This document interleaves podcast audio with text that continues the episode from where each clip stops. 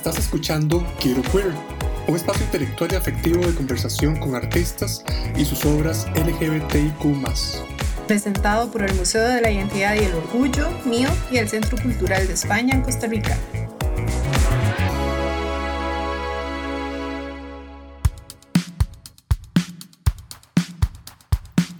Hola a todas, todos, todos.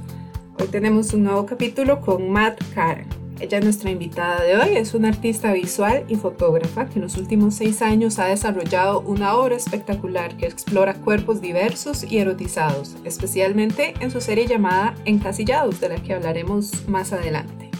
¿Cómo estás, Matkar? Hola, primero agradecerles por el espacio, de verdad que muy, es un honor estar con ustedes, muchísimas gracias. Muchísimas gracias a vos por haber aceptado nuestra invitación. Contanos un poquito de tu obra y cómo crees que se puede relacionar con temas LGBTIQ. Mi obra o mi temática, yo lo veo como una amalgama entre foto, collage, performance instalación. Mi intención o los temas que abordo son la religión, sexo, humor, imaginería, mujer especialmente, que fue mis principios, estigmas sociales, diversidad, identidad, recuerdo y el cuerpo siempre es, eh, pienso que es un mensaje directo e indirecto porque yo le uso muchos símbolos ya establecidos o adjudico una carga simbólica a ciertos objetos que me refuerzan el contenido o el tema que quiero tratar. Es como una, una ruta simbólica de mi intención con respecto al tema que quiero abarcar en mi, en mi propuesta. Y por ejemplo, ¿qué objetos o qué elementos visuales utilizas como, como símbolos? Vieras que, que utilizo muchos elementos, digamos que ya son como que tienen su carga simbólica, como el respecto de, de eh, un cepillo eléctrico antiguo. Yo, como te digo, en mi obra siempre, y, y al principio de mi obra, y, mi, y creo que lo, lo principal era el yo mujer, ¿verdad? Desde donde yo abogo por los estándares de belleza alcanzados por la típica femenina, el cuerpo, la talla, el comportamiento, esos estándares de belleza autoimpuestos, ¿verdad? Entonces, el principio de mi obra me lleva a, tratar temas con respecto a mí, con mi condición de mujer. Entonces, mis objetos son todos estos, eh, el, el, el cepillo eléctrico, muñecos eh, donde los, los pinto de dorado, entonces se transforman en, como en símbolos de, de dioses, ¿verdad? Y, y, así conforme va mi obra, siempre, siempre hay un elemento que, que es un objeto que me ensalza ese tema que quiero abarcar con respecto a la mujer, que es como donde parto, ¿verdad? Claro, y con este tema del que partís, que tiene que ver mucho con, con tu cuerpo y con vos como mujer, contanos cómo fue pasar a, esa exploración hacia otros cuerpos, ¿verdad? Tal vez nos interesa mucho, tal vez la serie Encasillados, que, bueno, ojalá nos la puedas describir un poco también y contarnos cómo fue ese pasaje, ¿verdad? A otros cuerpos y, y a erotizarlos además. Exacto. Y entonces, como vos decís, es un pasaje. Paso de, de tratar temas muy íntimos, de explorar mi propia, mi propia identidad y mis propias preocupaciones, frustraciones y señalamientos hacia mi persona. Luego, este, voy a mi entorno más cercano, ¿verdad? Y es ahí donde eh, estos temas que yo trato, los mismos protagonistas son los que me hacen acercarme a esa obra sin olvidar que los temas que toco como, como la mujer van de la mano prácticamente o son los mismos pesares que la comunidad. Entonces empiezo con temas muy míos, pero que al final son universales. En el caso de encasillados, ese es como específico, pero antes de eso ya, ya había tratado con, con este tema, pero como encasillados parte de una idea mía sobre la caja. La caja me la encuentro y esperé el momento adecuado para yo transmitir un mensaje con esa caja.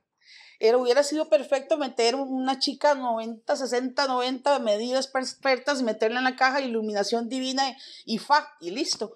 Pero yo creo que el tiempo fue el que me dio la pauta para tocar cierto tema. Esto lo hice casillados en el tiempo de, de, las pasadas elecciones, donde los discursos de poder eh, eh, empoderaron a personas que tenían ese pensamiento para mí eh, erróneo o, les dio ese impulso de, de, expresar cosas como por ejemplo en mi entorno más cercano, mi familia, donde pero las personas más cercanas empoderadas dijeron, claro, tiene razón, este, pienso que esto de la diversidad jamás, que la religión, que esto, que el otro. Entonces, ahí es donde empieza mi tema, ¿verdad? Pero cada una de las cincuenta y pico personas que estuvo en esa cajita se adueñó de ese espacio y lo hizo suyo. Entonces yo ya pasé a un segundo plano. Los protagonistas fueron ellos. Y entonces fue cuando empecé y mi primera, mi primer participante fue Tiffany. Y Tiffany es una chica transexual donde ella eh, se dejó llevar. Nunca había estado desnuda, nunca se había expuesto a la desnudez pública digamos, y, es cuando ella me cuenta este, todo el trajín de problemas que ha tenido en su vida, de señalamientos, de, de juzgamientos, de, de, cosas de su vida. Entonces, Encasillados me llevó a acercarme muchísimo a, la comunidad porque vinieron chicas, parejas de chicas, parejas de chicos, señoras, eh, familias completas, entonces, es ahí donde también me acerca muchísimo al tema LGTBIQ, ¿verdad? Sí, te acerca muchísimo y además con un punto de vista feminista, interseccional, ¿verdad? Que es súper importante además para la comunidad. Exacto, y son temas universales totalmente, son totalmente acoplados los dos. Me interesa también mucho cómo reflejaste que las elecciones funcionaron como disparador, ¿verdad? Las elecciones presidenciales, eh, vos decís que para empoderar estos discursos de odio, pero claramente también para empoderar a, los artistas, ¿verdad? Y se dieron varios empoderamientos. El empoderamiento de, este lado negativo, donde yo vi a mi entorno cercano, el reafirmar y, y, agarrar esa fuerza y decir, y tal vez nunca lo habían expresado frente a mí, pero lo expresaron por, por ese poder que les dio este, este tiempo, ¿verdad? Sí, sí, claro, y te empoderó a vos como artista y este concepto de la casilla, encasillados, ¿verdad? Valga, me, me gusta mucho como el, el, juego de palabras, porque literalmente estás poniendo personas dentro de una cajita con espacio reducido, ¿verdad? En posiciones incómodas, cuerpos desnudos, cuerpos diversos, cuerpes, etcétera, ¿verdad? Entonces el tema de... La diversidad como un tema se volvió esa cajita. Sí, exacto, súper interesante el concepto que, has desarrollado a partir de eso. Y contame, ¿vos eh, tenés como alguna inspiración visual en otros artistas, artistas que te hayan eh, servido como referente? Eh, vieras que, parto siempre de, mí misma.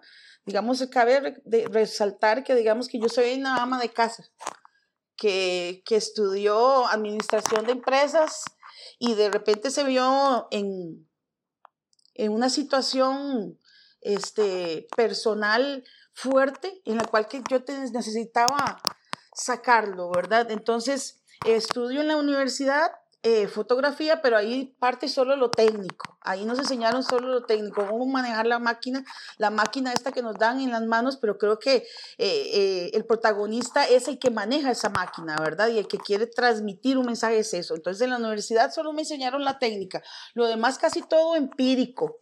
Y, este, y tengo referentes como Zaida González, que es chilena, ¿verdad? Este, que ella hace cuerpos diversos y, empezó, y siempre la, paso siguiendo y, eh, el tema de la gordofobia, y ahí es donde uno se va desglosando, ¿verdad? Donde, donde estos mismos referentes que uno ve que, que, que abarcan este tema y otro es cuando yo de ahí agarro y veo a mí misma. Entonces, esto la, la referencia más grande es, es es uno mismo, creo yo. Creo que, que eh, el poder este, eh, tener el, placer o, la, la, satisfacción de poder trabajar y, hacer una imagen donde vos podés soltar lo que pensás, ¿verdad?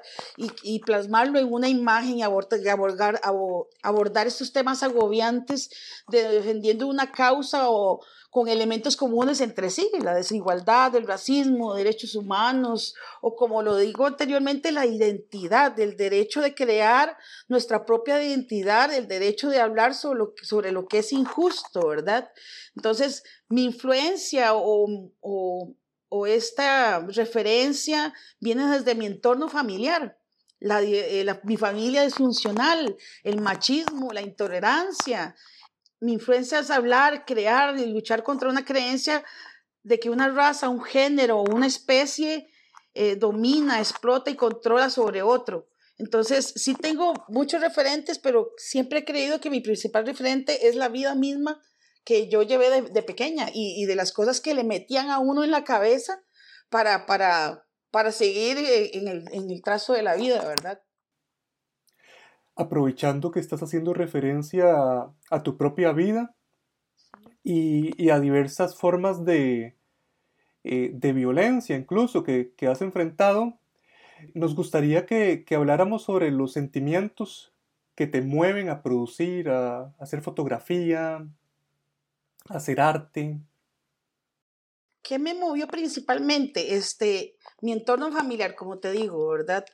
Eh, proyectos específicos que se fueron transformando en el camino como encasillados, como eh, personas que vieron, eh, es que este, esto es lo, bonito del arte, ¿verdad? Que yo tengo una intención, pero el espectador la, se la, consume diferente, depende de su entorno, de su educación o de lo que haya vivido.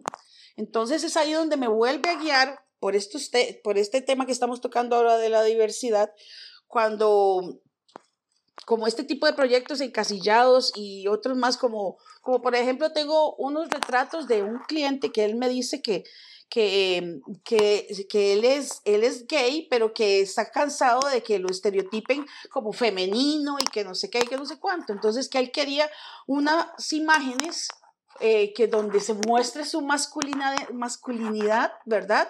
Pero también con ese aspecto femenino ahí, pero siempre ensalzando esa masculinidad, ¿verdad? Entonces, eh, eh, es cuando yo le hago ciertos retratos, creo que se los mandé a, Tati, este, donde él sale fuerte, empoderado, quitándose una máscara y ese tipo de cosas y objetos como la máscara es este, donde, donde, donde yo me baso, ¿verdad? Para, para crear una imagen que, que refleje ese sentimiento que yo tengo eh, y que Él me lo refuerza, ¿verdad?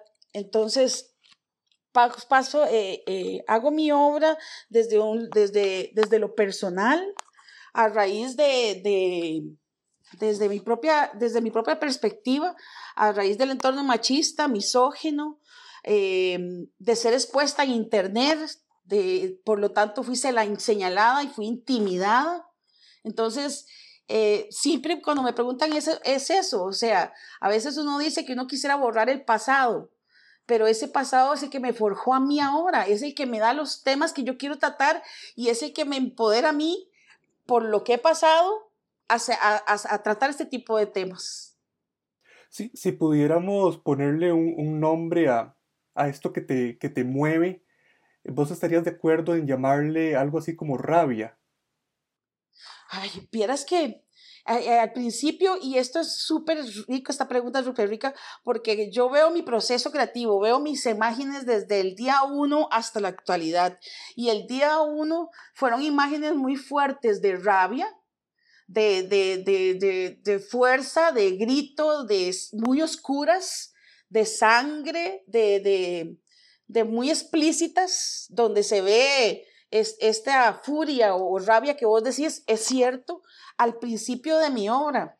Luego fui como canalizando toda esa furia e interpretándola como, eh, como burlesca.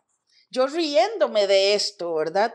Luego ahora, en la etapa que estoy, que eso le querías comentar con respecto a mi estética, estoy en, esta área que se llama kitsch, ¿verdad?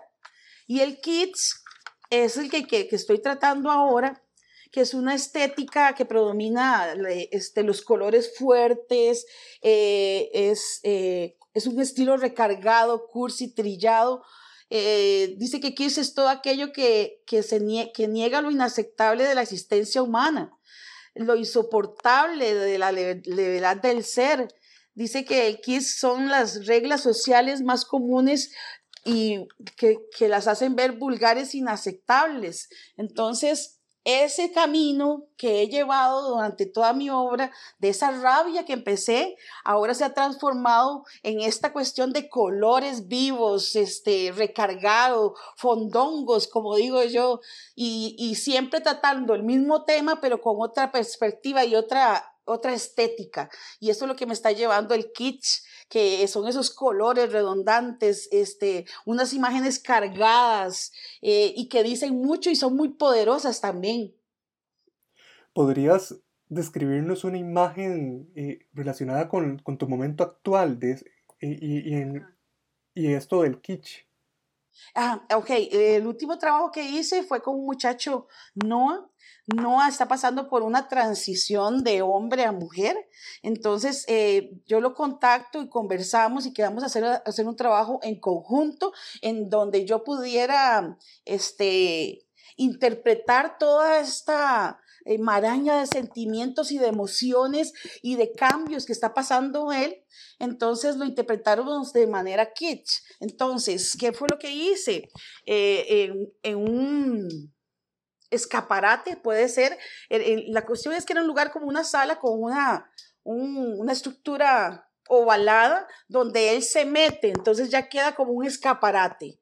Ya eso es kitsch. Estoy, estoy exhibiendo.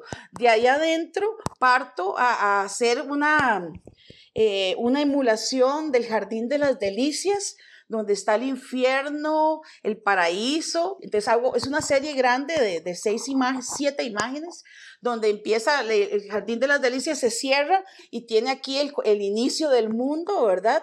Entonces yo trato de interpretarlo con, con, con dibujos. Entonces yo me pongo a hacer en cartones una luna sonriente, un sol sonriente, este, flores, la nigüenta, eh, eh, moscas, dibujé moscas así en tamaño real, las pinté a mano y el escenario era caricaturesco, ¿entendés? Con esos accesorios que le metí siempre con una carga simbólica a referencia a ese cambio, ¿verdad? Entonces esta serie es, este, no la he sacado, la vamos a sacar ahora en septiembre que tenemos una exposición en, en Cartago, en la, en la antigua biblioteca, ojalá que se pueda dar y que puedan acompañarnos y este y ahí es donde la voy a presentar.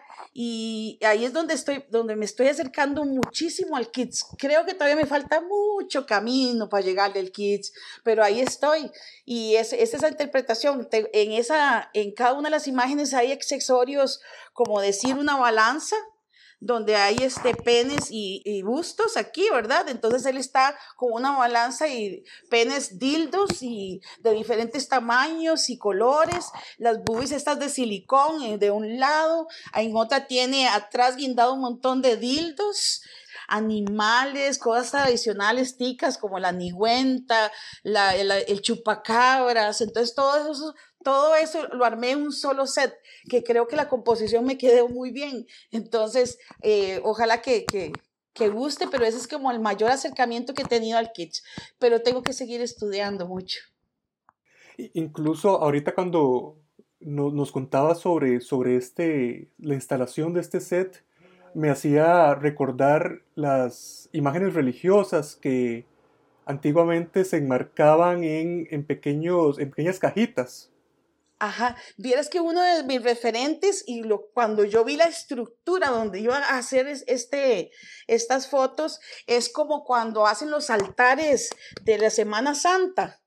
¿Has visto que ponen la Virgen y un montón de flores y una tela morada atrás y con una tela pasando por el otro lado exactamente esos altares? Entonces eso era una referencia grande mía. También este, eh, las, las obras, este, que encontré, que busqué, ¿verdad? Que no recuerdo ahorita el nombre de esas obras, de esa obra es especial, donde vienen varias vírgenes en, esa misma cúpula, una, dos, tres, y esos son como referentes de eso. Lo religioso tiene mucha referencia. Y ahora, ¿en dónde podríamos eh, observar tu obra? Hablando de redes sociales o algún sitio web. Ya tengo mi página, eso es una bendición. Se llama matcatcr.com. En Facebook estoy como la calle de Avignon, estudio Matcar, y en Instagram como Matcar. Ahí es donde me pueden encontrar. Te agradecemos muchísimo el espacio, ha sido riquísimo. Ay, gracias a ustedes. Esperamos seguir eh, celebrando con vos y en medio de muchos colores recargados. Gracias. Muchísimas gracias a ustedes. Esto fue Quiero Queer, conducido por Tatiana Muñoz y Keller Araya, curadores del Museo Mío. Y producido por el Centro Cultural de España en Costa Rica.